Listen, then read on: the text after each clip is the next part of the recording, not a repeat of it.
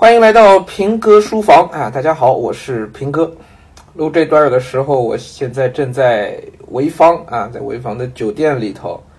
啊，窗外呢阳光明媚啊，昨晚稍微下了点雪，今天这天儿还是挺舒服的啊。呃，路上人不多啊，从上头望下去，感觉挺好啊。济南的冬天啊，老舍的著名的文章啊，这次是亲身感受到了啊。呃，前两天就在济南啊，济南跑潍坊，这两天没消停，录节目，录了好几个电视台的节目，呃，做活动啊，演讲、签书啊，推广咱们二零一九年出的那本书啊，读懂诗人，才懂诗啊，也非常感谢山东出版集团、山东科学技术出版社啊，大家忙里忙外的，呃，这几天下来四五天吧啊。招待的非常非常的热情，我真是不好意思，哎，样样都安排的很妥帖，哎，主要呢吃的也不错，哎，我也就这么点出息啊，一说到吃就高兴，嗯，之前就有我们听众说，听我们哪个节目怎么都能听到吃的东西啊，讲一个孩子就就嚷嚷着要去吃，是吧？跑到山东来啊，也吃了不少，这个油馅儿。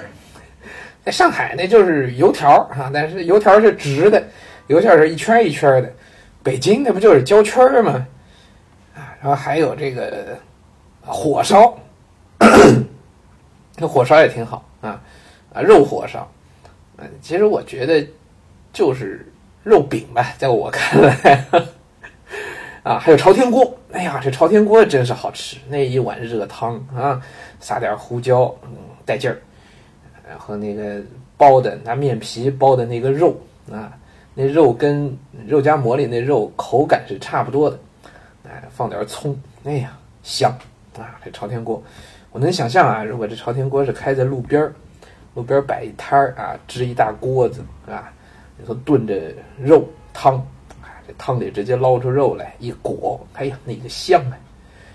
哎，说着我自己又馋了啊。然后还有甜沫，嗯，甜沫甜沫，名字叫甜，它其实不甜，啊，其实是咸的啊，啊，山东很多店里都有都有卖，嗯，哎，吃的也挺高兴，嗯，呃，活儿呢也终于忙完了，咱们今天有时间呢，跟大家简单聊聊吧，啊，呃，在山东啊，一过来，我其实感受。一开始觉得可能也就是一个普通的内陆的二三线城市吧，是吧？呃，可能跟我想象当中的，因为我自己经常在江南一带，也是很多二三线城市跑一跑，啊，自己玩一玩的。我我想象当中应该不会有那么剧烈的差别，这不都是中国人吗？是吧？可真的来了以后啊，一到潍坊啊，跟当地的一些个领导啊、同事啊，反正就聊一聊，就觉得哇，这个差别还真是挺大的。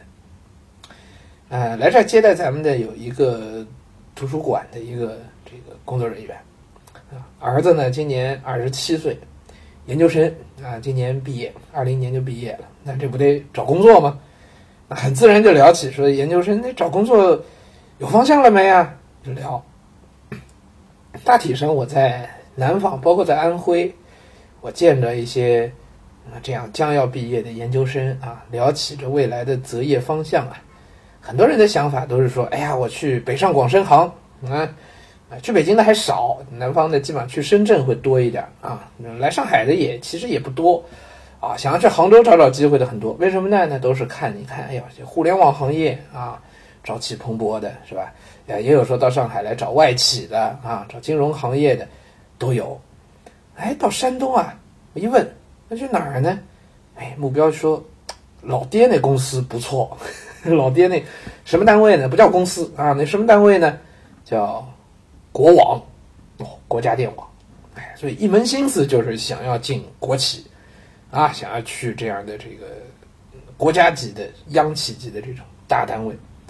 然后说山东这边要进国网，这个竞争太激烈，怎么办？我们去南方。那到南方呢，也是也是找国网啊。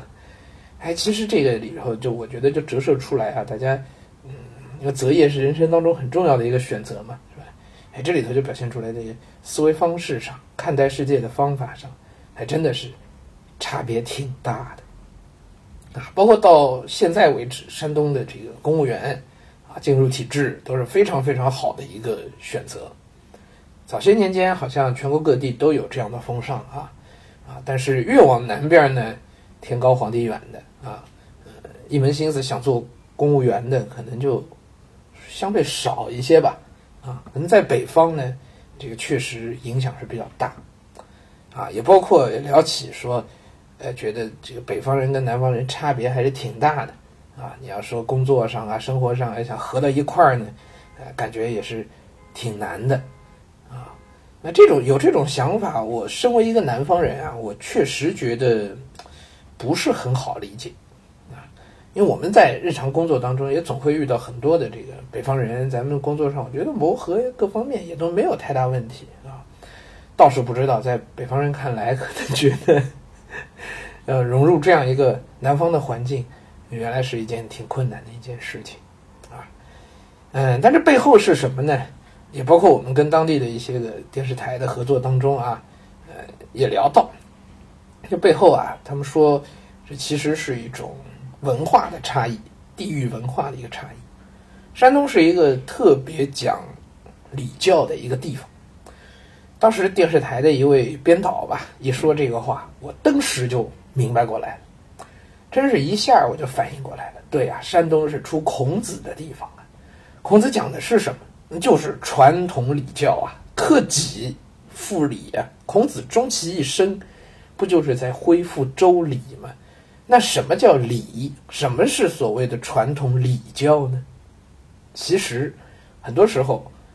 这不就是一种比较君君臣臣、父父子子的啊？我们用就不太好听的一个词儿叫“官本位”的那种文化。但官本位的背后，其实折射出来的就是传统礼教啊，再加上地缘上大家的这种亲属关系啊，在里头的这个作用。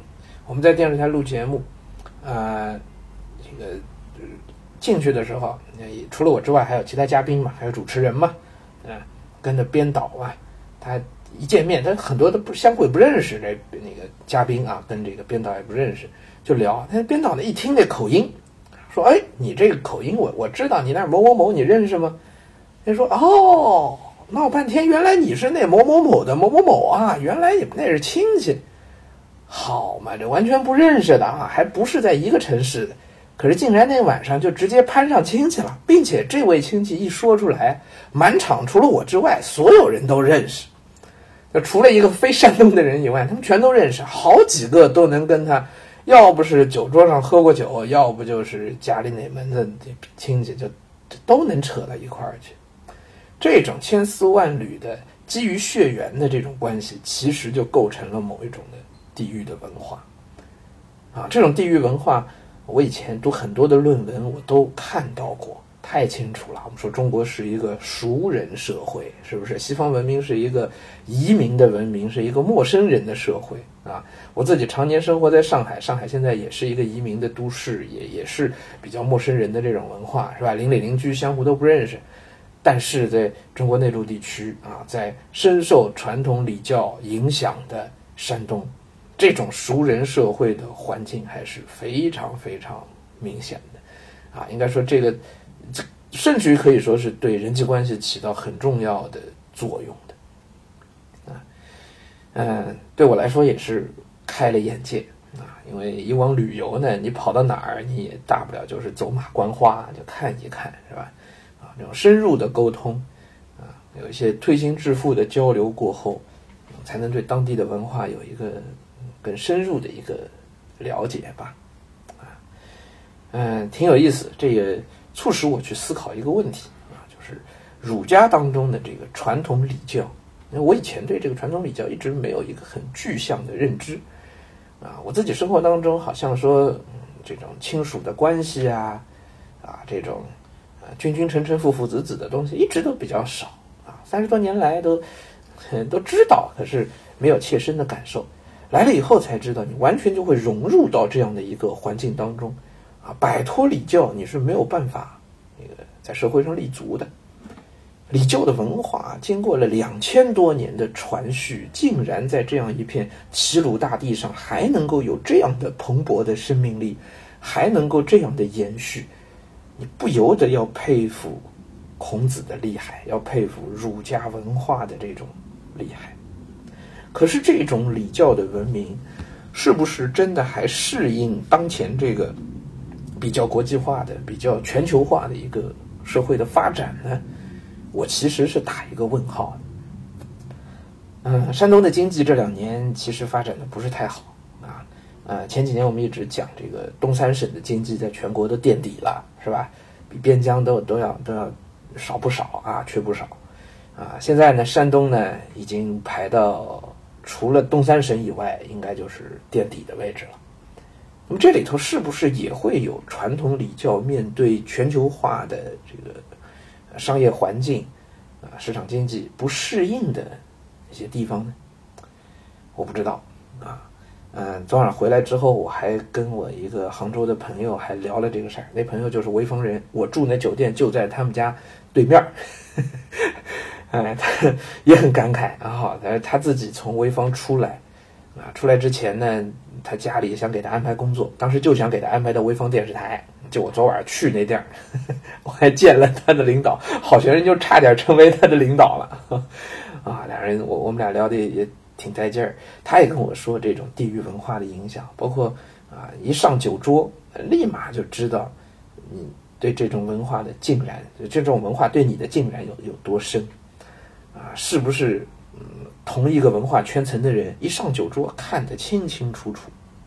哎，嗯，很难说怎么去评价吧。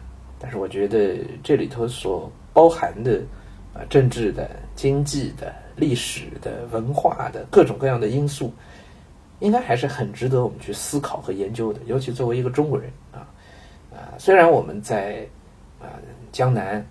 啊，好像这种礼教对我们影响不大，但其实我们根子上来说，啊，儒家的文化都在我们的血液当中，都在我们的这个底层代码里面，是你回避不掉的东西。只是啊，到了孔子故里，你会发现这些东西被放大了，啊，这些东西呈现的更加清晰、更加明确了，啊，它起到了一个放大镜、一个扩大器的作用，所以，呃，挺好。我呢也准备自己回去。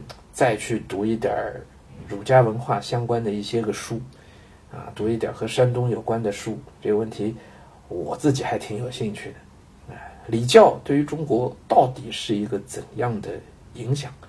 不仅对于中国两千年来的历史，更包括对于中国的未来，礼教会扮演一个怎样的作用？好了，今天这个没有答案，哈，开放式跟大家聊聊。